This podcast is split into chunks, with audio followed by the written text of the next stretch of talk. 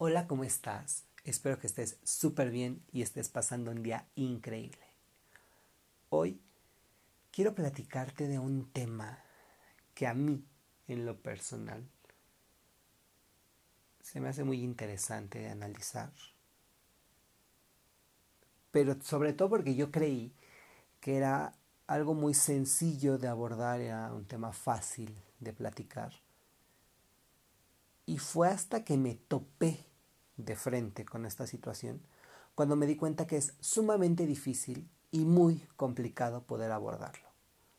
No por la naturaleza del tema en sí, sino por los introyectos, estas costumbres, estos pensamientos arraigados que tiene la gente adulta. Por gente adulta me refiero de 40 años hacia arriba y no toda la gente adulta, por supuesto. Este tema es cómo ven los niños la presencia de una persona LGBT en su vida cotidiana. Quisiera decir en su vida diaria, pero no tengo la certeza de que todos los niños vean a una persona LGBT a diario. Y fíjense que es muy chistoso porque ahorita que estoy diciendo, los niños ven a una persona LGBT en su vida cotidiana, me siento como si estuviéramos llevando a los niños de la mano a un eh, zoológico o a este circo mental de decir, vente, te voy a enseñar un espécimen. A esa persona te la voy a mostrar. No debería ser así, pero quise ponerlo en este escenario para decir que los niños conviven con un montón de gente a diario. Se levantan, ven a mamá, ven a papá, ven a los hermanos, al abuelito, a la abuelita, al tío, a la tía.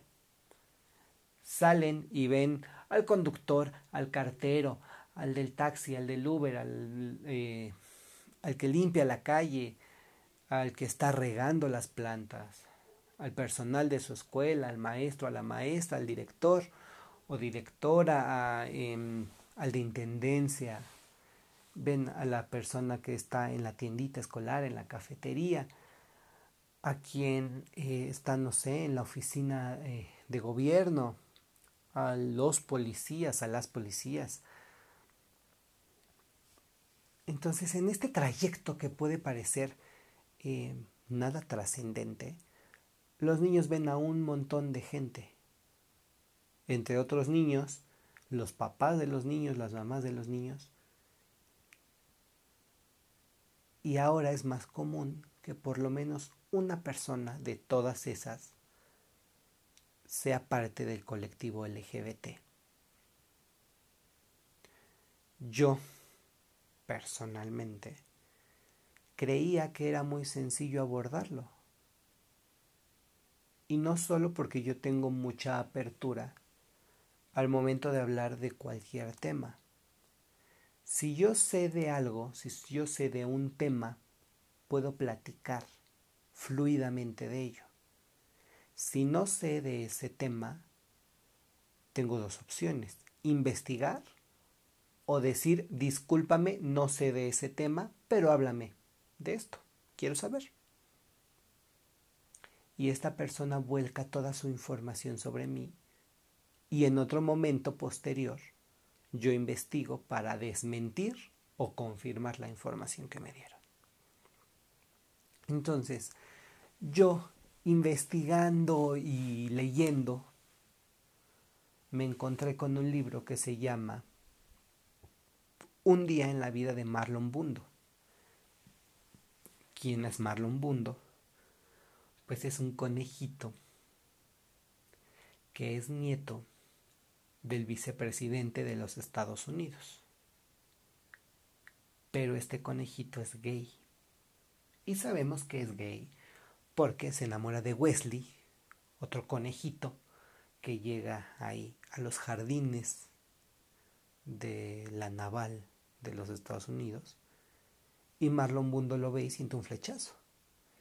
Y dice, me encanta Wesley porque su pelaje es muy suave, porque sus orejas son muy esponjosas, porque su rabito, porque brinca por sus lentes.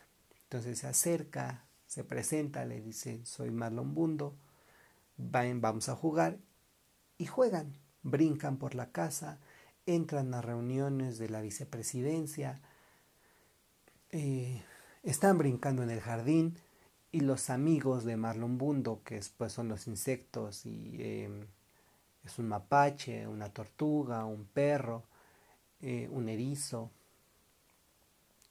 pues cuando Marlon Bundo les dice que está enamorado de Wesley y que se quiere casar con él porque es el conejo que ama, sus amigos le dicen, ¡Hurra!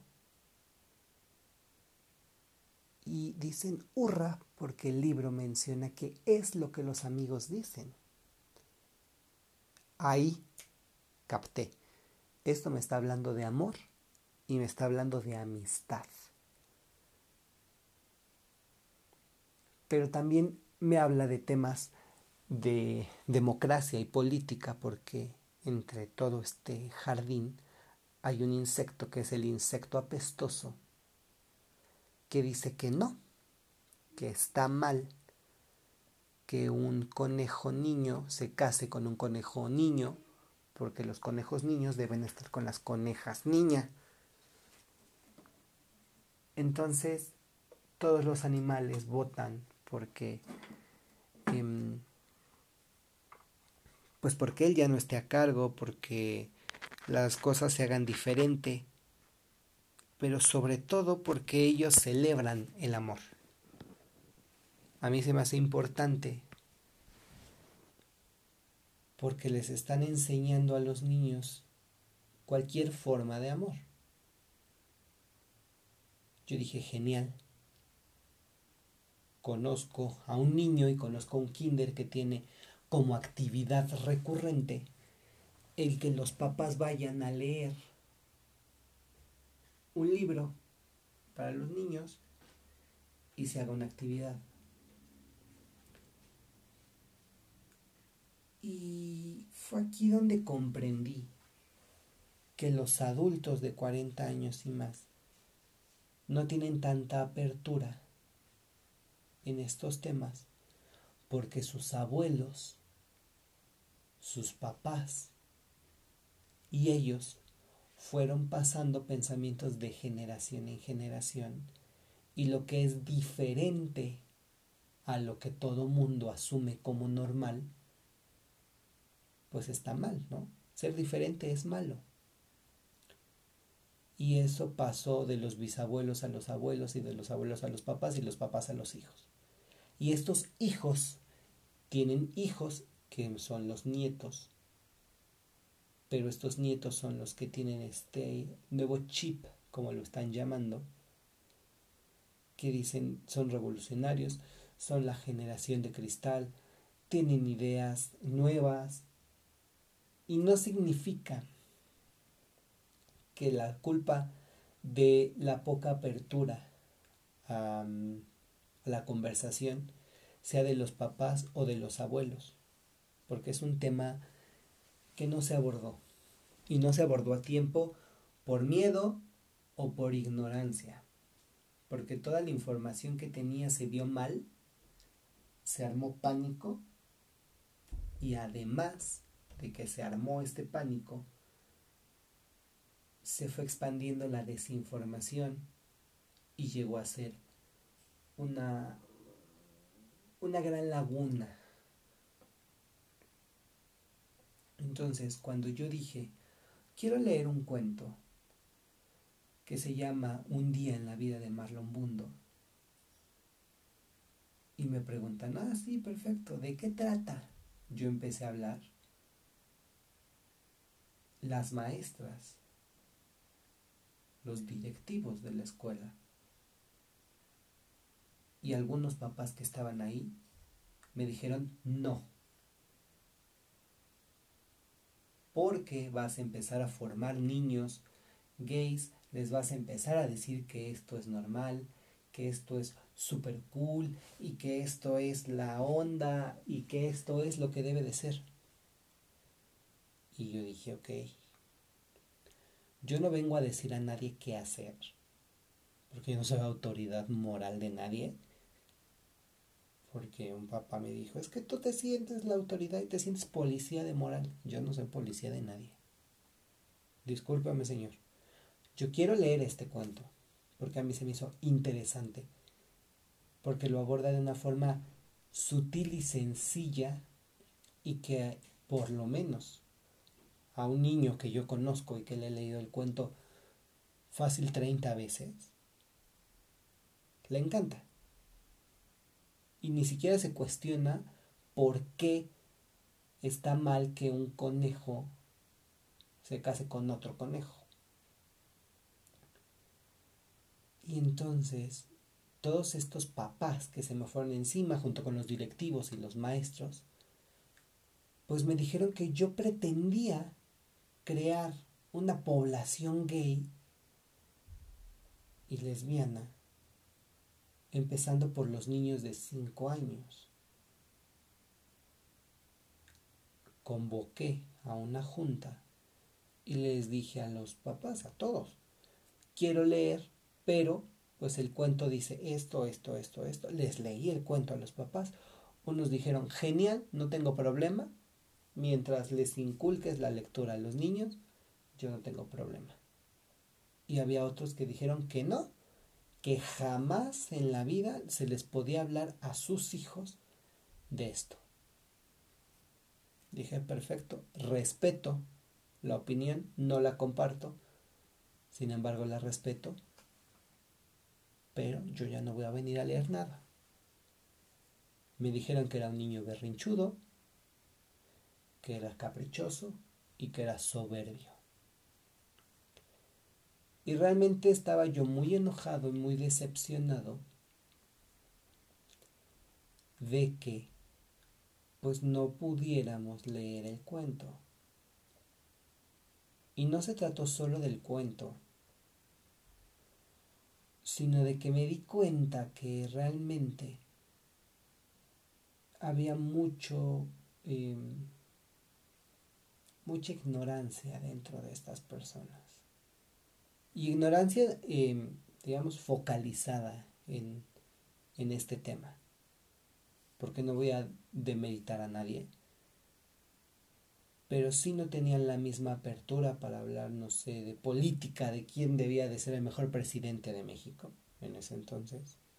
Porque estaban las elecciones y esto. Y a un tema de vamos a leer un cuento a los niños, pues se les hizo complicadísimo.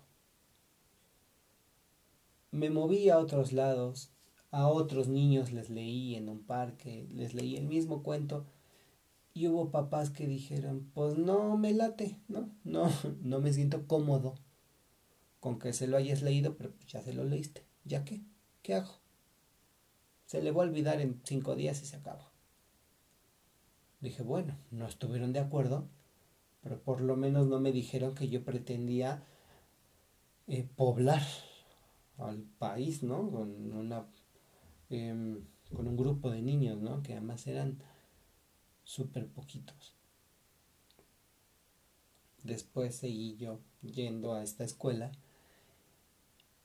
y resultó ser que varios papás me dijeron que porque yo tenía la intención firme de decirles que la homosexualidad era algo normal. Y volteé y dije, ¿cuál es tu parámetro para decir normal? O sea, ¿quién es normal aquí? Porque hay muchísimas cosas normales, entre comillas, y hay cosas naturales que a mí personalmente se me hace natural. Todo es causa, consecuencia y todo es naturalidad. Estás en tu cama, abres los ojos y es natural respirar.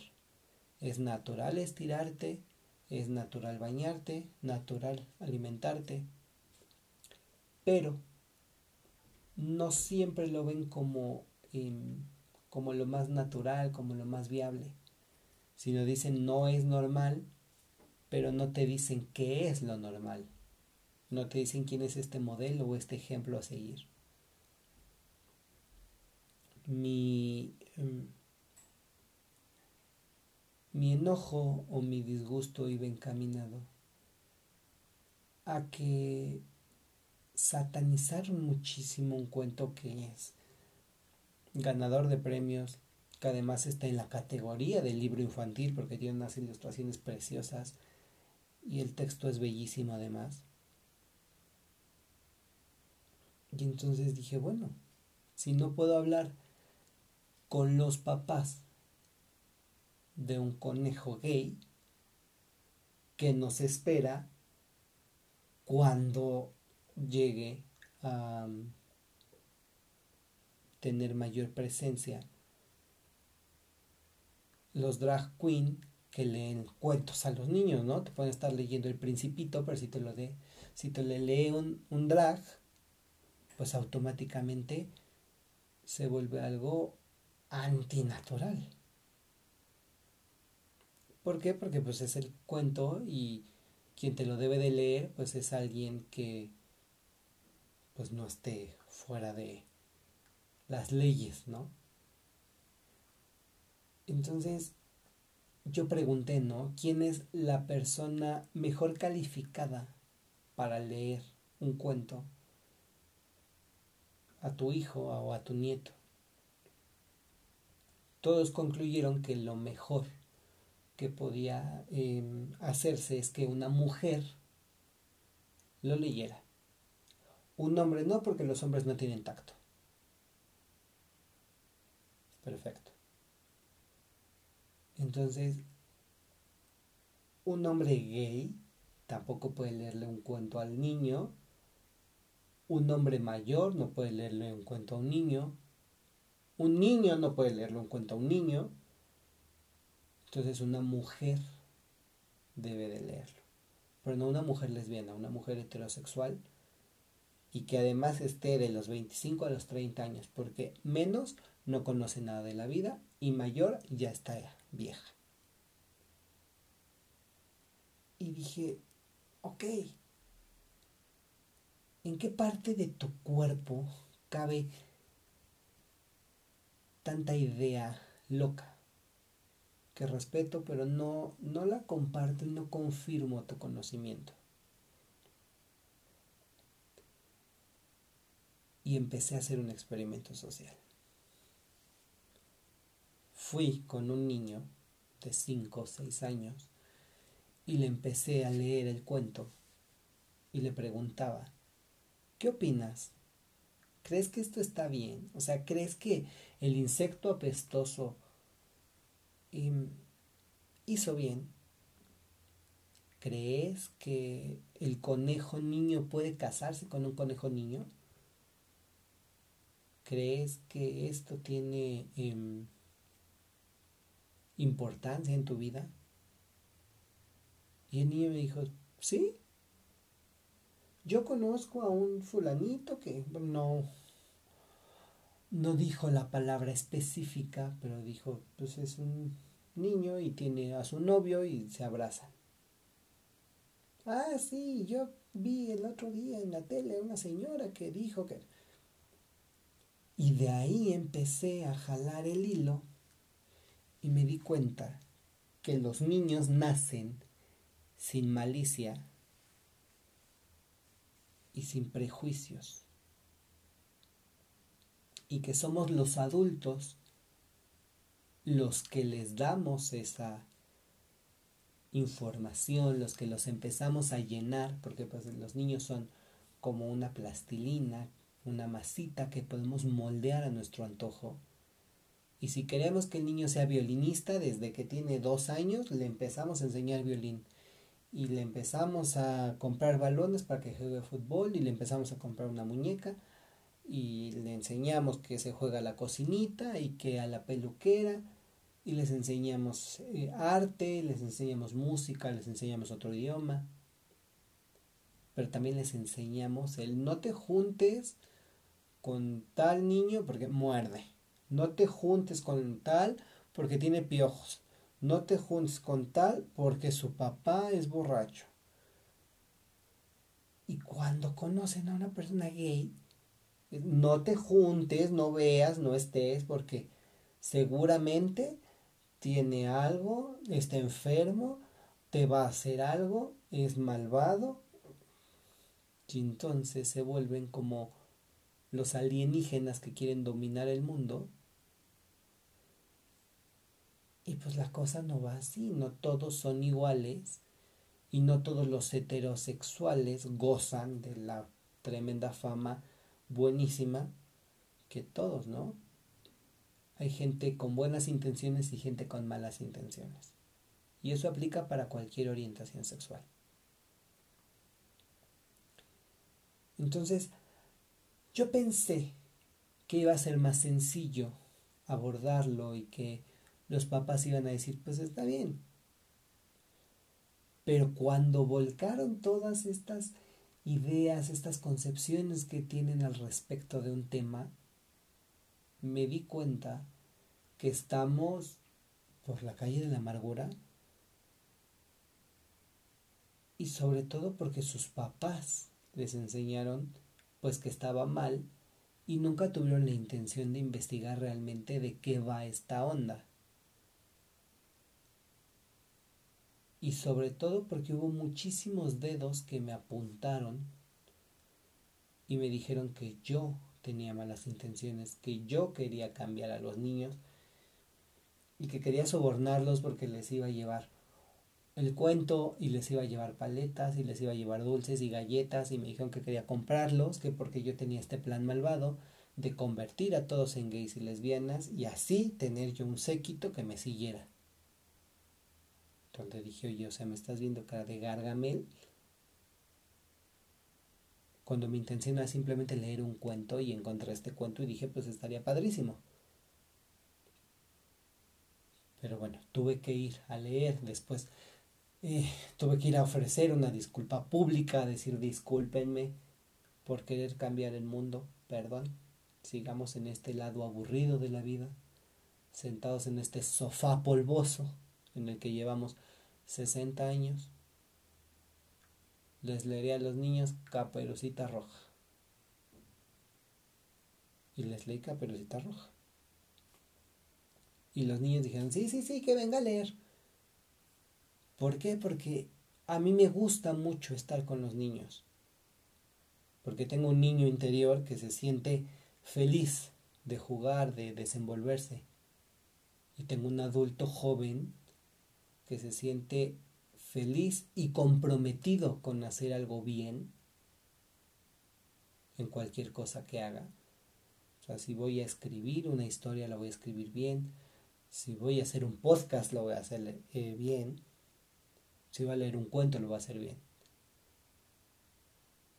Seguí yendo a leer cuentos y llegué al punto en el que ya había leído Los Tres Cerditos, ya había leído Caperucita Roja, ya había leído Hansel y Gretel, ya había leído La Cenicienta. Y un día leí un cuento que se llama El último refugio, que fue un libro un poco más pesado porque era de niños, este, bueno, para niños más grandes. Y pues igual les gustó. Pero, pues en el momento en el que yo en el iPad pues les enseñé los dibujitos y todo, pues un niño me quitó el iPad, le picó y vio. Y me dijo, ¿por qué no me lees el cuento del conejo? Y yo, porque el cuento del conejo está prohibido, no puedo leerlo. A no ser que, niño, quieras ver que me quemen con leña verde. Tristísimo, pero cierto. Pero tengo la convicción y tengo fe en que si a los niños les empezamos a hablar con la verdad, estos niños van a lograr ser mejores personas en un futuro. Donde si un niño te pregunta, ¿por qué esos dos hombres están tomados de la mano? Decir, pues porque se quieren. Porque yo te tomo de la mano para cruzar la calle porque te quiero, porque te amo, porque no quiero que te atropellen, por seguridad. Lo mismo pasa. ¿Por qué se están abrazando? Pues porque se quieren, porque es su cumpleaños, porque son amigos, no sé, ¿no? ¿Por qué se están besando? Pues porque se aman. Yo, hijo, beso a mi papá porque lo amo, porque es una forma de demostrar amor. ¿Por qué esas dos mujeres se están abrazando? Pues porque se aman. Pero no decir, ay, no, no veas, mira. Porque a los niños les da más curiosidad ver, porque dicen, ¿por qué me lo ocultas? O sea, ¿qué es? Y si a eso le sumas el no, no lo veas porque son malos, porque tienen algo. O sea, ellos se imaginan que son unos dinosaurios o que son magos o que tienen tres ojos, o que tienen tres brazos, o no sé, ¿no? Mil cosas, porque los niños tienen imaginación. Y su imaginación es el motor.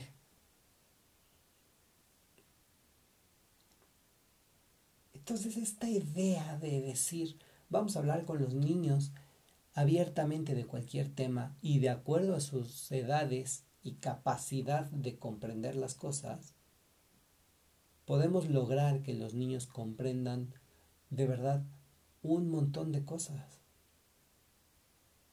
Los niños son súper inteligentes, son súper receptivos y súper empáticos. Y si le enseñas a un niño que lo único que se separa por color es la ropa, van a crecer sabiendo que no vas a discriminar por el color de tu piel que no vas a discriminar por la persona a la que tú ames. No vas a discriminar si tienes una discapacidad física. No vas a discriminar si un niño es ciego y no puede eh, leer como tú lees y tiene que aprender braille. No puedes discriminar por la nacionalidad, no puedes discriminar si es hombre o mujer y decir todos somos iguales y tenemos los mismos derechos y las mismas oportunidades, por supuesto. Pero hay muchísimos adultos allá afuera que aunque lo saben, no se lo dicen a sus hijos o a sus nietos, porque nadie les enseñó a ellos esto. Por lo tanto, creen que deben aprenderlo por sí solos. Entonces, mi idea, mi intención es responder las preguntas de los niños que si me preguntan em, cualquier cosa, pues responderles de la forma más sencilla, más simple y sin ocultar nada. Yo tengo mis dedos meñique em, chuecos desde que yo tengo memoria mis dedos han estado chuecos. Y muchos niños y muchos adultos también me han preguntado que por qué están chuecos y dije, pues no sé, así nací. Pero quiero que sepas que mis meñiques chuecos no me impiden escribir, ni cargar la bolsa del mandado, ni eh, sostener el teléfono, ni prender el foco, ni manejar, ni nada.